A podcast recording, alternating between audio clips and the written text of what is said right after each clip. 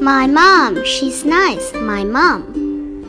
My mom's a fantastic cook and a brilliant juggler. She's a great painter and the strongest woman in the world. She's really nice, my mom. My mom's a magic gardener. She can make anything grow. She's a good fairy. When I'm sad, she can make me happy. She can sing like an angel and roar like a lion. She's really, really nice, my mom. My mom's as beautiful as a butterfly and as comfy as an armchair.